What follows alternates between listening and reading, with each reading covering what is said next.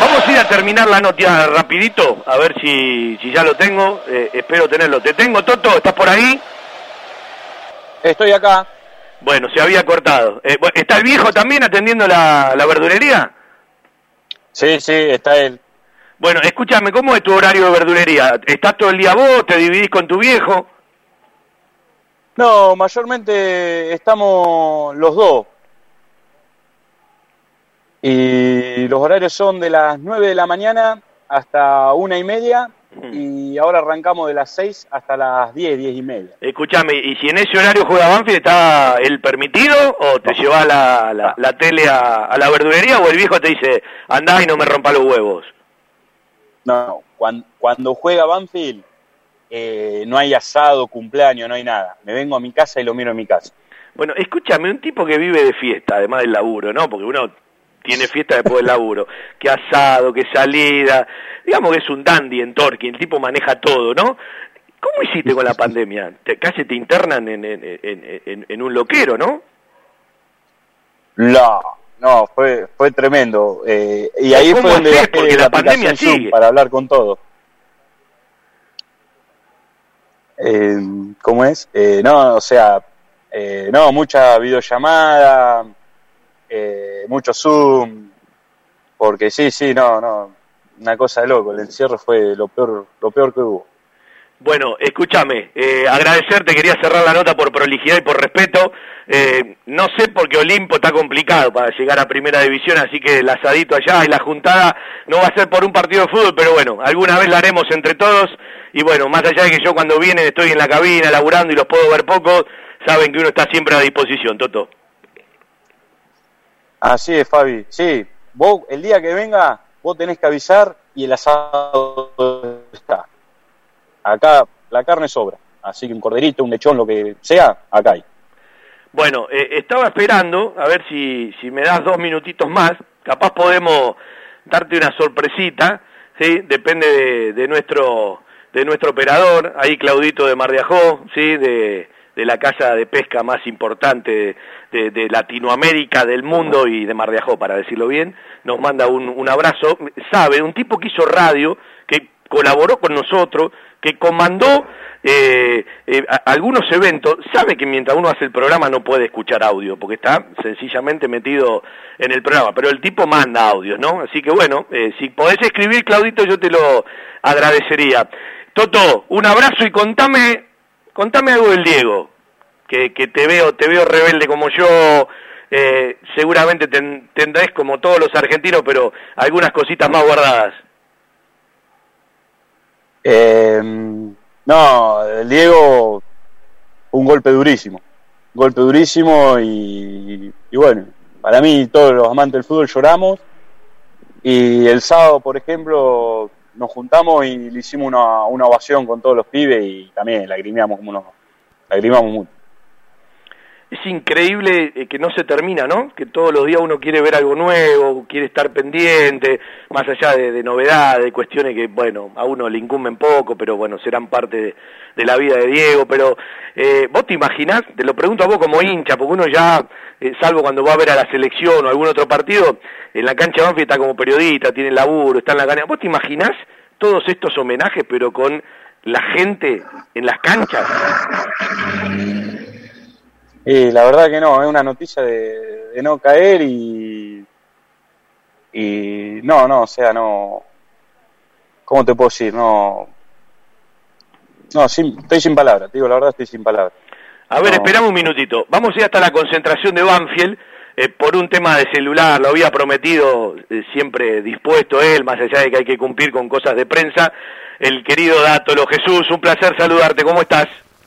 Hola Fabián, ¿cómo están? ¿Todo bien? Escúchame, de, casuali de casualidad nada más, no lo tenés arboleda cerca, ¿no?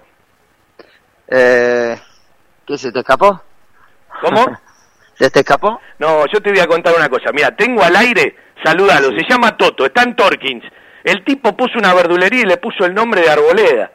Uh, mirá qué bueno. Qué lindo Saludar a Toto, ¿no? a Jesús. Hola Jesús. Hola, ¿cómo estás, Toto? ¿Todo bien? Bien, ¿vos, crack? Bien, acá concentrando para, para el partido de mañana. Ja, qué grande. eh.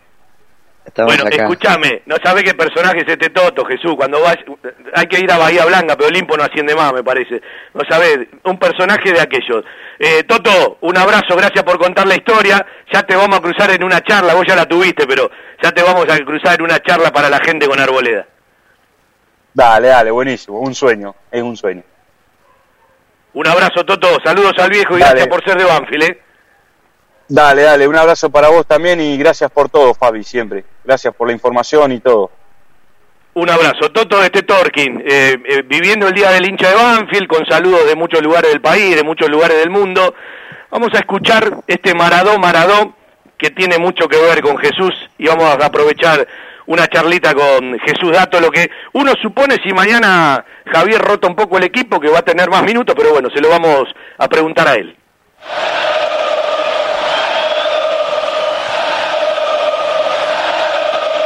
Yo sé, Jesús, que vos escuchás esto y te sensibiliza, ¿no? Porque si bien vos en el 86 tenías dos años, en el Mundial del 90 tenías seis, la historia dijo, yo, capaz me equivoco, vos corregime, que más allá de conocerlo al Diego, de disfrutarlo por video, de lo que te contaba la gente más grande, vos empezaste a terminar de entender quién era Maradona en Nápoli, ¿no? Porque es su mundo, eh, ahí es doblemente leyenda, doblemente mito, eh, es, Argentina tirada a un lugar, y la historia dice, yo creo en estas casualidades, que justo en la temporada que vos te estabas en el Napoli en tremenda carrera por, por lugares de Europa y lugares de Brasil, fue el momento donde Maradona te convoca ya amistoso con Rusia, el partido eliminatorio frente a Brasil. Es como que la historia con Diego tuya estaba escrita.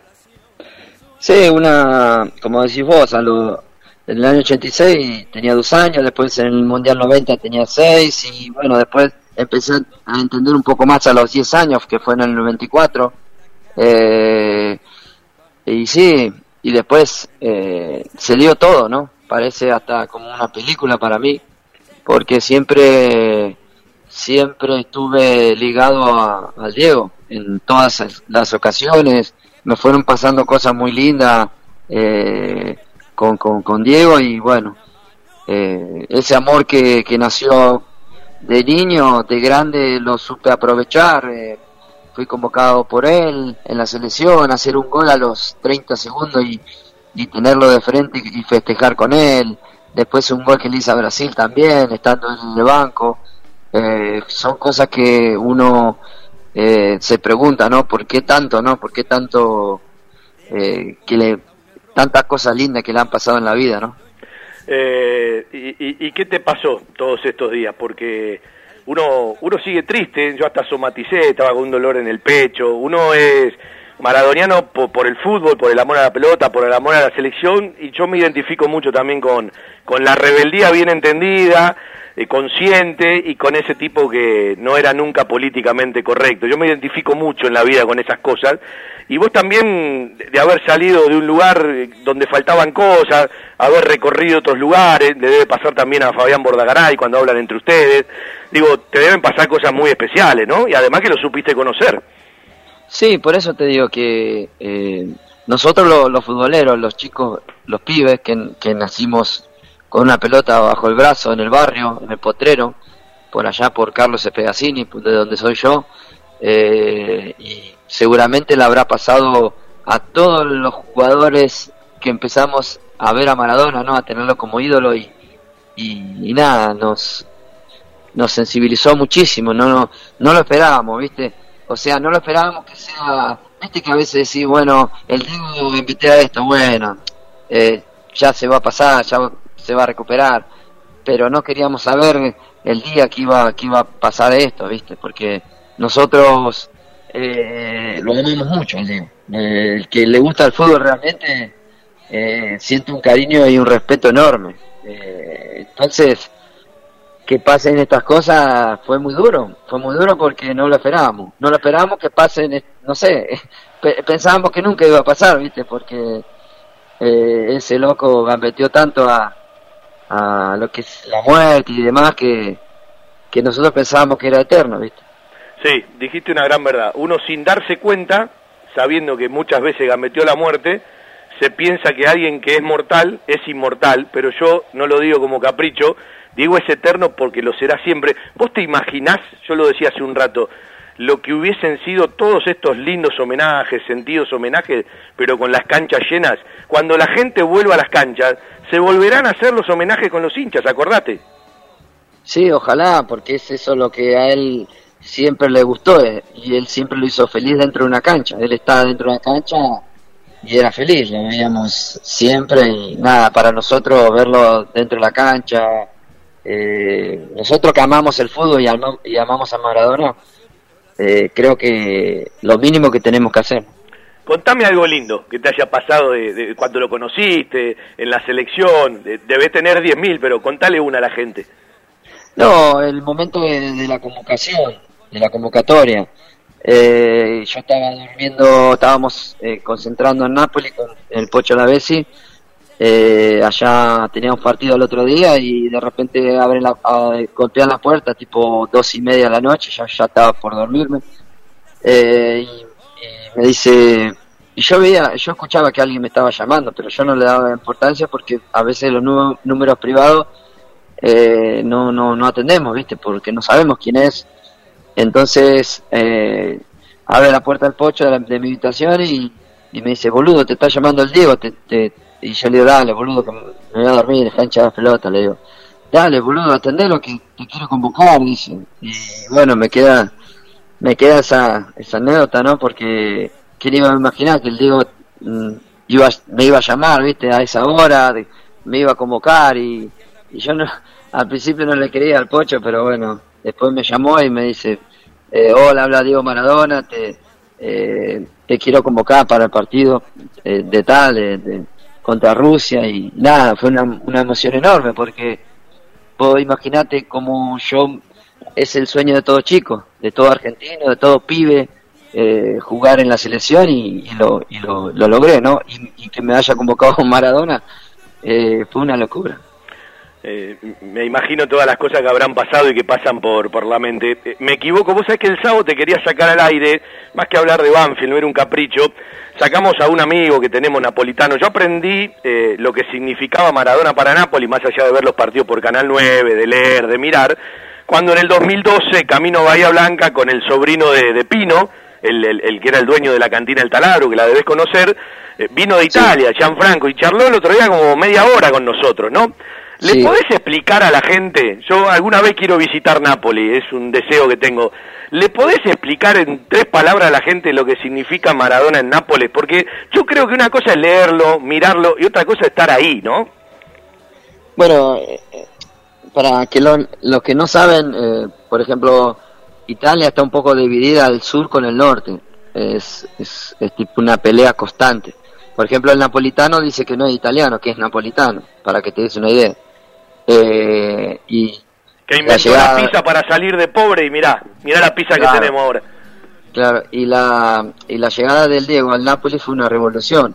Y este loco conquistó la UEFA, dos campeonatos y tantas cosas que conquistó eh, en un club donde quizás no, no, no era, eh, en ese momento no era un club grande como es hoy en día.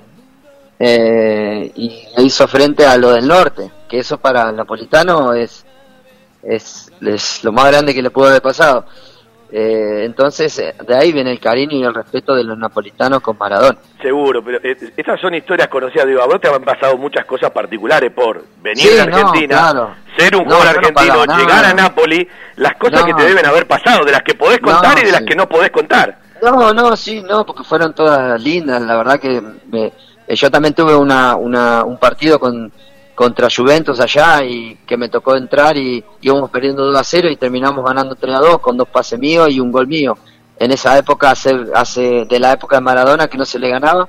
Entonces. Ha vuelto Maradona, decían. Eh, no, ya vuelto.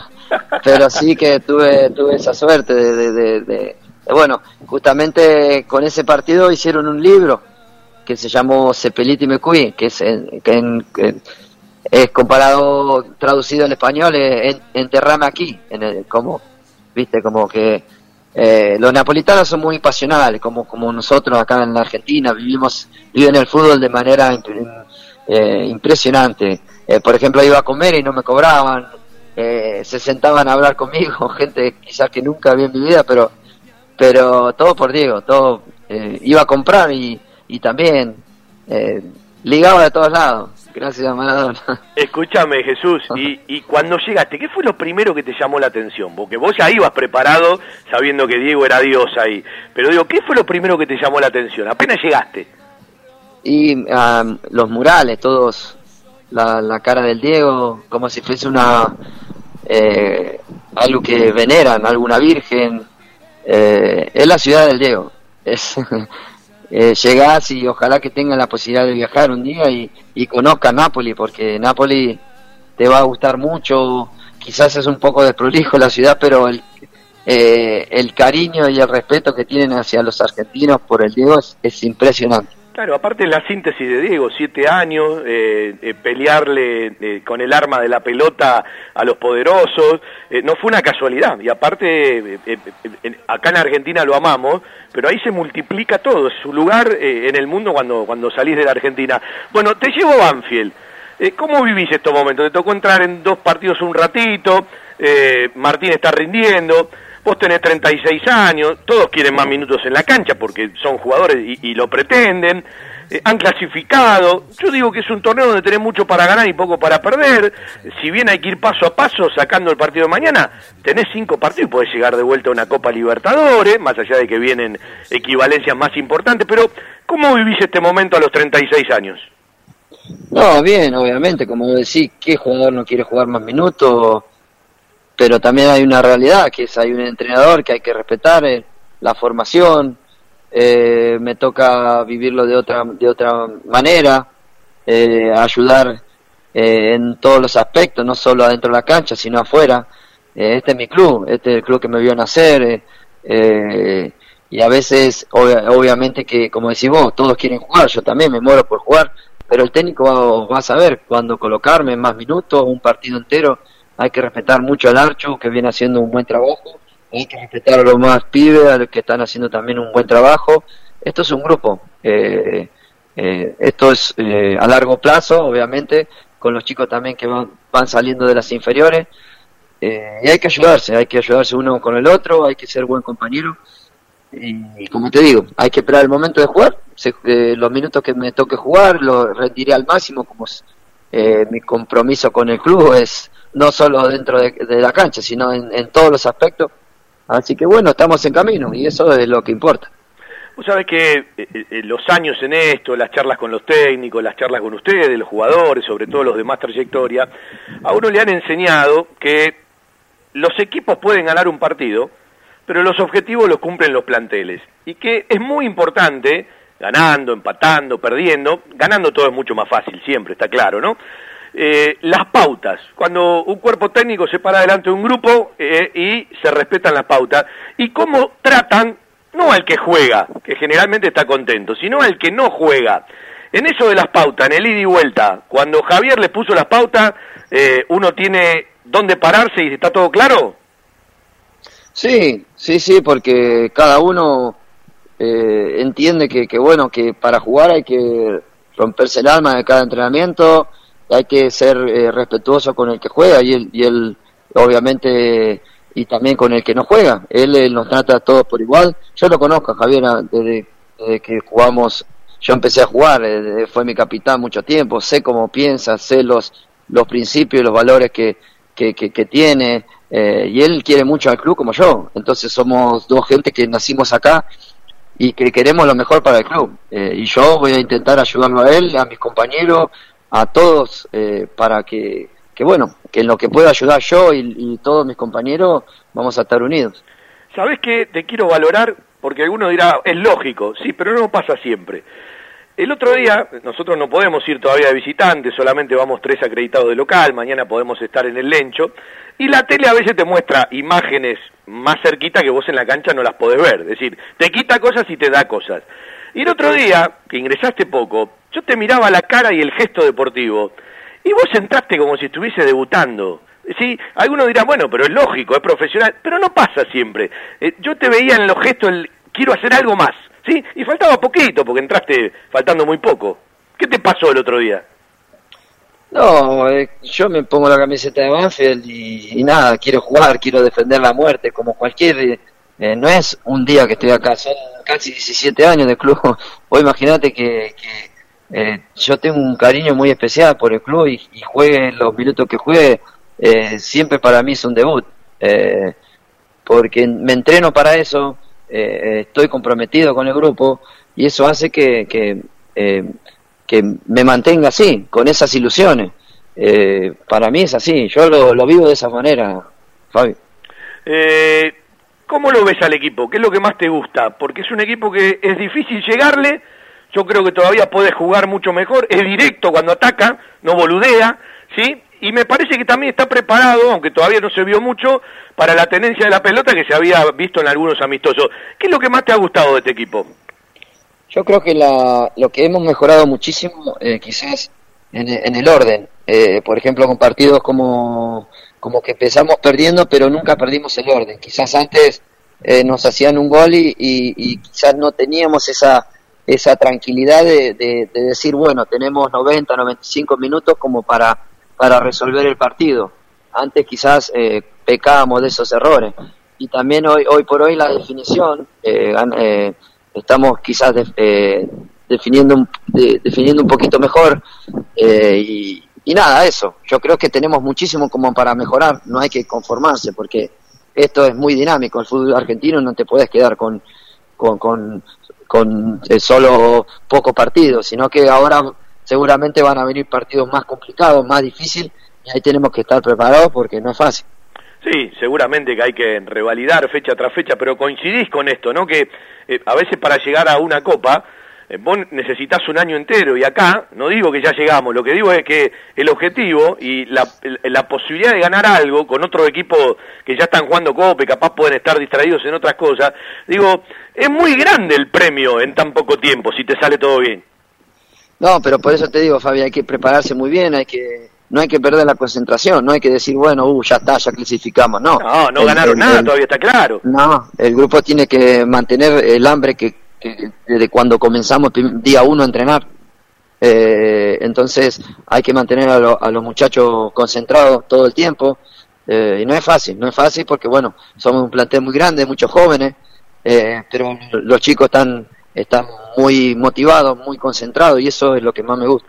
Eh, yo creo que pueden jugar juntos ocasionalmente. Se ha dado que cuando uno entró el otro no jugó, ¿no? Háblame vos de Martín Pallero. No, Martín es un, es un chico que tiene muchas, eh, muchas condiciones. Eh, yo siempre digo que, que un jugador así, dámelo siempre. Obviamente que quizás a veces se, se bajonea un poco, quizás no le sale alguna jugada y está, está bajoneándose pero, pero uno está encima, está, eh, está siempre predispuesto para ayudarlo, porque él es muy joven todavía, pero tiene una carrera por delante eh, que ojalá y deseo que le vaya bien. Eh, vos sabés que uno cuando ve jugadores de, la edad de ustedes, que han recorrido tanto, que siempre que entran esperan eh, un descansar la pelota, hacerla circular, una buena pegada, siempre de ustedes uno espera eh, algo más. La pelota siempre al 10 no es un capricho, ¿no? Eh, ¿Cómo te imaginas todo este recorrido que falta? ¿Querés jugar hasta los 40? ¿Querés jugar hasta los 37? ¿Hablas con vos mismo? ¿Dejás que pase el día a día? ¿Cómo te imaginás el final? Eh, ¿Falta mucho? ¿Qué te pasa con todo esto? Y no, y yo tengo un objetivo.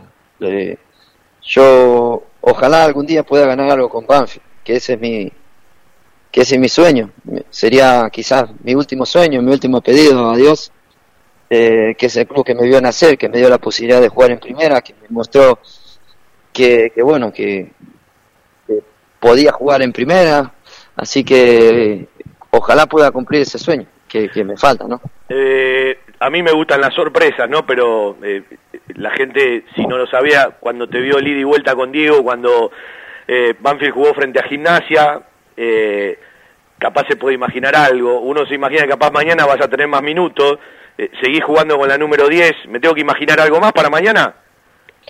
Ojalá, yo siempre cada, cada día que, que concentro el día anterior pienso, viste, que los jugadores de fútbol se, se maquinan eh, pensando lo que va a hacer mañana, viste, hacen como 30 goles, Eh, yo soy de ese tipo de persona, ojalá que, que me toque jugar eh, y que pueda seguir demostrando que puedo estar vigente y siempre predispuesto para ayudar a mis compañeros. Yo me imaginé que mañana Jesús juega un rato más, que mañana va a convertir un gol y, bueno, vamos a ver el homenaje que le regala a, Diego Armando Maradona. Jesús, un placer. Otro día vamos a charlar mucho más del recorrido de toda tu carrera. Eh, te, rompía un poco estos días porque, bueno, creo que eras el tipo indicado para hablar de todas estas cosas. Y bueno, siempre gracias cada vez que nos atendés. Bueno, muchas gracias y aprovecho para mandarle un beso grande a, nuestra hinchada querida que, siempre está alentándonos. Eh, eh, feliz día para todos y siempre aguante Banfe como, como siempre, ¿no? Así que gracias por el aguante, por, por, por bueno, por siempre estar alentándolo y, y siempre nosotros estamos orgullosos de, nuestra hinchada. Bueno, nos vamos con este grito en el día del hincha de Banfield, a todos los que nos gusta el fútbol, como no gritar por Maradona siempre. Dale, abrazo grande. Abrazo, chao, chao.